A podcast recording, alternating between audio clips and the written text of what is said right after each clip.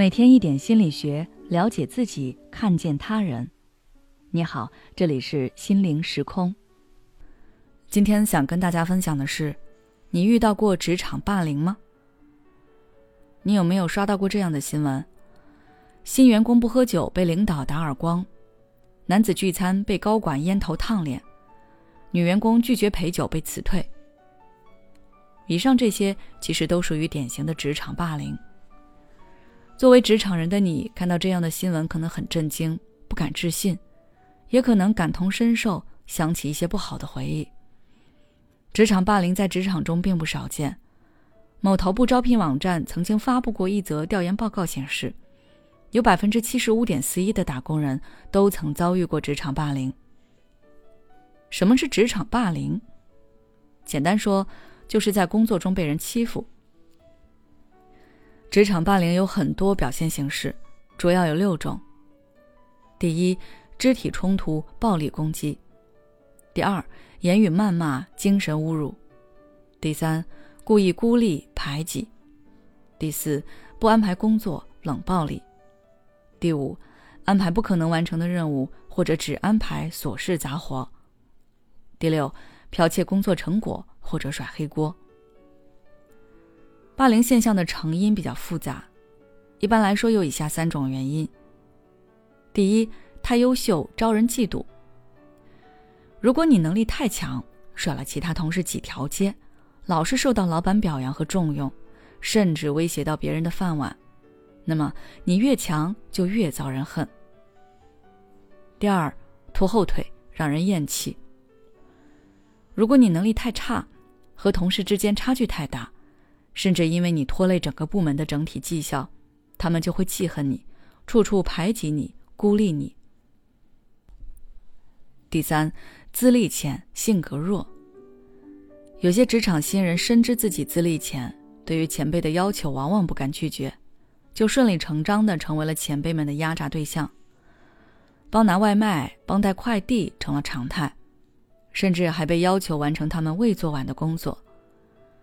长期遭受这种职场霸凌，会导致内心压抑，产生巨大挫败感，失去对工作、对生活的热情和希望。这种不利影响甚至会伴随我们的后半生，成为无法磨灭的痛苦记忆。那么，对于这些职场霸凌，我们该如何应对呢？有两个关键点。首先，一定要适当的展现你的攻击性。有些人在面临职场霸凌时，出于各种因素的考虑，往往会选择忍气吞声。但一味的忍让不会让对方善罢甘休，反而容易变本加厉，把你当软柿子捏。而且，如果让其他人看到你如此软弱，也许会产生从众效应，大家都来欺负你，这样你在公司里更难生存。你要明白，不管对方职位多高、名头多响，都不能成为霸凌你的理由。同时，你也需要懂得自我保护。对于那些明显的职场霸凌，比如肢体冲突等，不要害怕，你可以拿起法律武器维护自己的权益，因为法律本身就是在保障我们的基本权利。而对于那些隐性的职场霸凌，比如言语嘲弄、精神侮辱等，你要勇于表达你的不满，让他们看到你的棱角。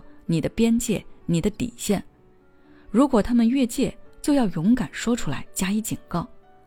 如果实在无法改变现状，可能离开是最好的方式。其次，要自我提升。成年人的世界里，实力才是硬道理，大家只会尊重强者。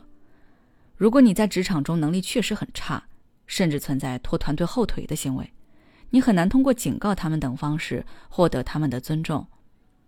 你要做的就是尽快提升自己的能力，扎扎实实的能力就会成为你在职场上拼杀的铠甲，让你有底气拒绝不合理的要求，也能让你拥有随时离开他们的能力。如果你想了解一些职场相处的技巧，可以微信关注我们的公众号“心灵时空”，直接回复关键词“职场相处”就可以了。也许此刻的你正感到迷茫。不知道接下来的事业方向该怎么走，也许此刻的你正深陷痛苦，父母和家庭的压力都在你身上，你感觉不堪重负，身心俱疲的你，应该让自己休息一下。我们组建了专业的心理救援队，也许可以帮到你。只要你关注“心灵时空”，回复“咨询”，就可以参加我们的心理咨询活动了。